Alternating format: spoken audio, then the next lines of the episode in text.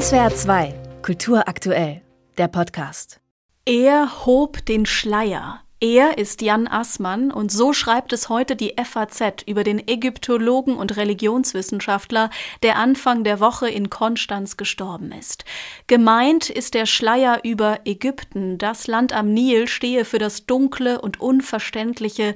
Die Wissensvoraussetzungen der Ägyptologie schreckten alle außer den fleißigsten Neugierigen ab. So also charakterisiert die FAZ Jan Assmann. Ein überragender Gelehrter war er für die Süddeutsche Süddeutsche Zeitung genauer mit allen Wassern der Forschung gewaschen, mit ihren Techniken und Voraussetzungen bis ins handwerkliche Detail vertraut, aber er verlor sich dabei nicht in zerklüfteter Einzelforschung, sondern wagte große Thesen mit weiten Durchblicken in einer Sprache, die sich leicht liest und fast Mühelosigkeit suggeriert. So sieht man das auch in der Zeitung Die Welt. Der Ägyptologe Assmann schrieb nie nur fürs eigene Fachpublikum, vielmehr wusste er mit mit seinen angenehm jargonfreien und anschaulichen Texten stets auch nichtfachliche Leser in Schwingung zu versetzen.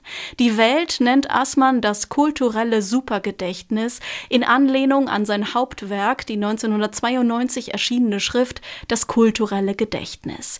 Ausgerechnet im alten Ägypten habe Assmann den Schlüssel zur deutschen Erinnerungskultur gefunden, eine Transferleistung. Jan Assmann hob die Kategorie kulturelles Gedächtnis Gedächtnis aus der Tiefe des altägyptischen Raums. Aleida Assmann schuf parallel den zeithistorisch bundesrepublikanischen Resonanzboden für das Denkkonzept. Damit seien sie schon bald zum Power Couple der bundesrepublikanischen Geisteswissenschaften geworden, nicht zufällig in den 1990er Jahren. Damals, schreibt die Welt, kam das, was wir heute Erinnerungskultur nennen, erst richtig großflächig in Gang. Gedenkfeiern, Wehrmachtsausstellung, Steuer Stolpersteine, die selbstkritische Aufarbeitung öffentlicher Institutionen. Die Geschichtswissenschaft sah Begriffe wie Erinnern oder kollektive Identität nicht vor, dass sie Einzug in den öffentlichen Diskurs der Deutschen gefunden haben, bleibt die Lebensleistung der Assmanns. Dass Jan und Aleida Assmann ein Power-Couple waren, wie es die Welt formuliert, konnte man hören, als sie 2018 in SWR 2 Zeitgenossen zu Gast waren.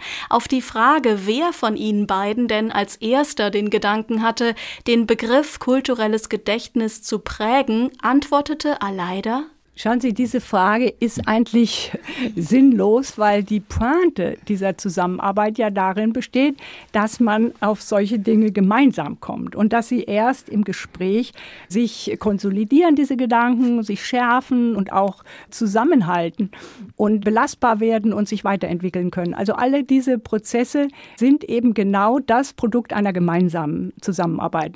In dem Punkt pflichtete ihr Jan Assmann bei, gemeinsam hätten sie ihr Lebensthema gefunden und weiterentwickelt. Ja, leider arbeitet immer im Schlafzimmer. Das ist ihr Lieblingsarbeitsort. Und da standen wir und unterhielten uns und gerieten immer mehr in Begeisterung.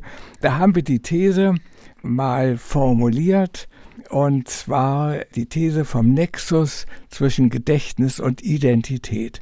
Das ist natürlich heute ein, eine völlige Binsenweisheit. Damals war das eine Entdeckung. Seitdem ne, ist das die These, die wir verfolgen, ausbauen, stark machen. Da haben wir also gewissermaßen unser Lebensthema gefunden. SWR 2 Kultur aktuell. Überall, wo es Podcasts gibt.